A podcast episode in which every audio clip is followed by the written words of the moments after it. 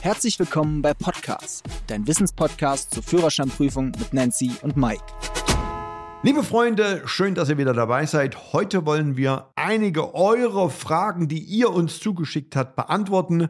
Und ich würde sagen, Nancy, fangen wir gleich mal mit der ersten Frage an. Stimmt es, dass ich eine abnehmbare Anhängerkupplung, also wenn ich keinen Anhänger dran Mhm. habe an meinem Auto, abnehmen muss? Ja, das stimmt. Aber auch nur dann, wenn die angesteckte Anhängerkupplung dein Nummernschild, und das ist oft so, des Fahrzeuges verdeckt. Also wenn der Anhänger nicht dran ist ne, und die Anhängerkupplung verdeckt dann dein Kennzeichen, dann musst du es abnehmen. Und wenn das nicht der Fall ist, also wenn die Anhängerkupplung, die angesteckt ist, ohne Anhänger, nicht das Kennzeichen sozusagen verdeckt, dann kannst du es tausend Jahre hinten dran lassen, die Anhängerkupplung, und auch damit rumfahren. Die nächste Frage, Mike. Mhm. Und zwar, zwei Autos biegen links auf eine vierspurige Fahrbahn ab. Auto 1 steht vor dem Abbiegen in der linken Spur. Okay. Auto 2 steht in der rechten Abbiegespur. Wer darf welche Spur nach dem Abbiegen benutzen? Also, wir haben zwei Fahrzeuge, die nach links abbiegen in eine vierspurige Fahrbahn. Es gibt ja eigentlich drei Möglichkeiten. Ne? Möglichkeit Nummer eins, Auto 1 darf die beiden linken benutzen, Auto 2 die beiden rechten. Nächste Variante, Auto 2 darf nur die ganze rechte benutzen, Auto 1 hat die Wahl zwischen den anderen dreien. Richtig ist aber, Achtung, und das ist ganz verrückt und deswegen aufmerksam beim Abbiegen sein. Nach dem Abbiegen gilt für beide Fahrzeugführer die freie Wahl der Fahrspur. Muss aber natürlich beim Abbiegen links und rechts genau gucken, dass er niemanden behindert oder gefährdet. Aber es gilt die freie Spurwahl. Wir haben ja auch so ein bisschen eine Kategorie. Hier will ich mal ganz kurz was zum Besten geben. Das hat mir ganz gut gefallen. 1951 meldet der Münchner Erfinder Walter Lindener den Vorläufer des Airbags zum Patent an. Heute gibt es ja neben dem Fahrer auch den Beifahrer, den Knie, den Kopf und den Gurt und sogar den Fußgänger-Airbag. Was glaubst du, wie schnell entfaltet sich der Luftsack bei einem Unfall? Ich gebe dir drei Antworten vor. Okay. Ja, also braucht die Entfaltung eine Sekunde, 30 bis 60 Millisekunden oder richtet sich die Geschwindigkeit, wie schnell der Airbag aufgeht, nach der Härte des Aufpralls? Hm, Also ich glaube oder ich denke, das sind 30 bis 60 Millisekunden. Hab das glaube ich irgendwo mal gelesen. Ja, genau, das stimmt. Nur mal um das zu vergleichen, so ein Augenzwinkern, also wenn du jetzt hier so beim Podcast zwinkerst, ja, das dauert ungefähr 100 Millisekunden. Also einmal zwinkern dauert länger, als dass der Airbag sich sozusagen voll entfaltet. Okay, dann die nächste Frage. Ein Autofahrer möchte sein Grundstück verlassen. Mhm. Auf dem Gehweg vorne kreuzen die Fußgänger oder laufen halt lang. Mhm. Wer hat bei Ein- und Ausfahrten Vorrang? Also das ist eigentlich vollkommen klar, der Autofahrer muss den Fußgängern Vorrang gewähren. Also wenn der Autofahrer von einem Grundstück in den fließenden Verkehr einfährt, muss er die Gefährdung des fließenden Verkehrs und anderer Verkehrsteilnehmer ausschließen, so sagt es das Gesetz. Dann die nächste Frage. Darf ein in zweiter Reihe parkendes Fahrzeug überholt, beziehungsweise darf ich da vorbeifahren, wenn ich in der Mitte umgangssprachlich eine durchgezogene Linie habe? Also die sogenannte Fahrbahnbegrenzung, äh, das ist das Verkehrszeichen 295, also die durchgezogene Linie.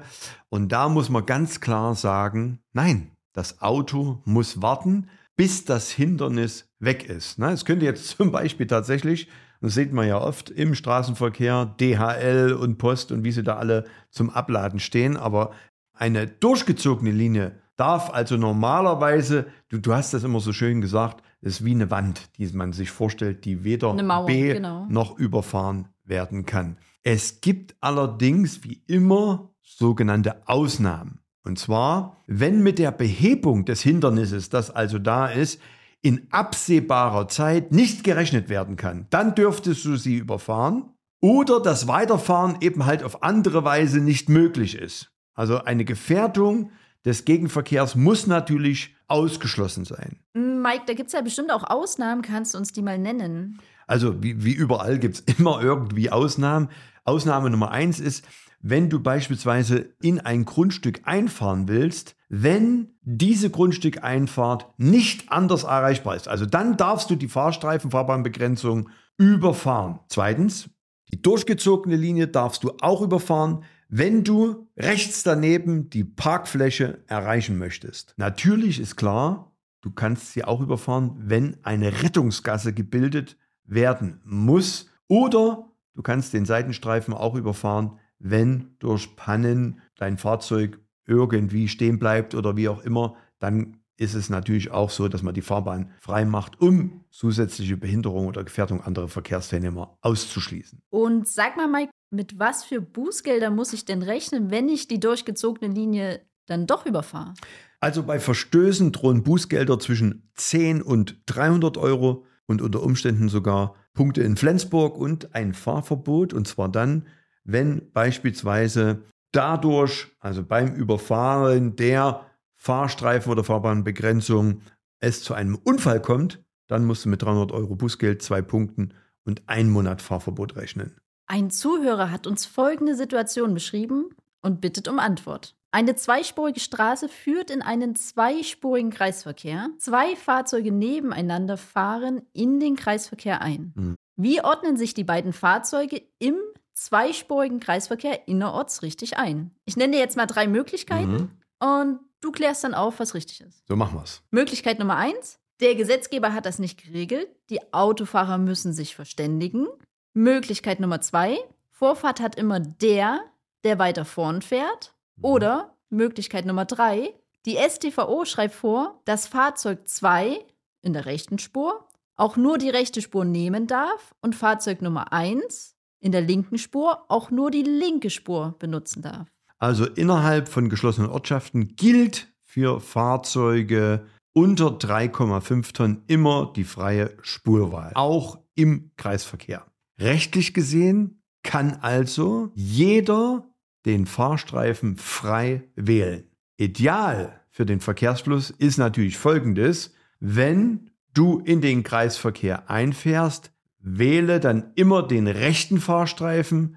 Wenn du an der nächsten oder übernächsten Ausfahrt wieder rausfahren möchtest und wähle den linken Fahrstreifen für alle weiteren Ausfahrten. Hier hat uns jetzt noch eine Frage von einer Mutti erreicht. Und zwar, darf mein 19-jähriger Sohn als Fahranfänger das Auto seiner Eltern allein fahren, obwohl er noch in der Probezeit ist? Sind wir dann versichert? Also ich habe nach dieser Frage mich ja auch ein bisschen vorbereitet, habe dann meinen Bruder angerufen von der LVM-Versicherung. Tatsächlich ist es so, dass in der Regel Versicherungsverträge eingetragene Fahrer zwischen 23 bis 65 Jahre alt definieren.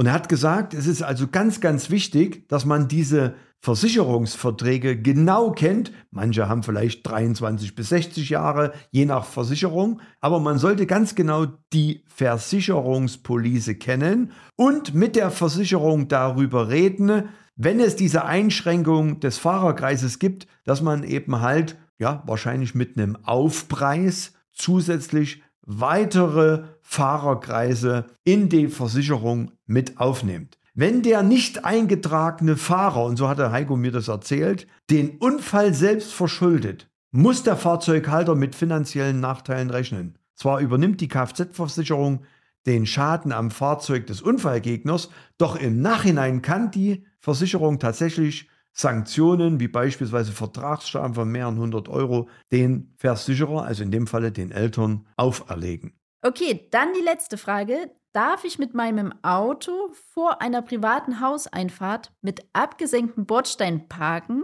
wenn der Hausbesitzer es mir erlaubt? Also da gibt es eine klare Antwort. Äh, nur weil der dir es erlaubt, äh, ist es nicht rechtlich richtig. Nein, das ist nicht erlaubt. Das Parken an abgesenkten Bordsteinkanten ist grundsätzlich untersagt. Halten hingegen ist wiederum erlaubt. Ne? Entscheidend ist hier tatsächlich der abgesenkte Bordstein. Also ist er vorhanden, ist das Parken vor Grundstückseinfahrten nach 12 StVO immer verboten. Damit sollen die Anleger sozusagen als Berechtigte geschützt werden, aber auch, und deswegen kann es nicht der Hausbesitzer sozusagen alleine bestätigen, aber auch andere Verkehrsteilnehmer, zum Beispiel Rollstuhlfahrer, die sollen eben das Passieren der Straße an dieser Stelle soll da ermöglicht werden. Für Hausbesitzer gilt also, Freunde und Bekannte können in der eigenen Ausfahrt nur parken, wenn eben der Bordstein nicht abgesenkt ist.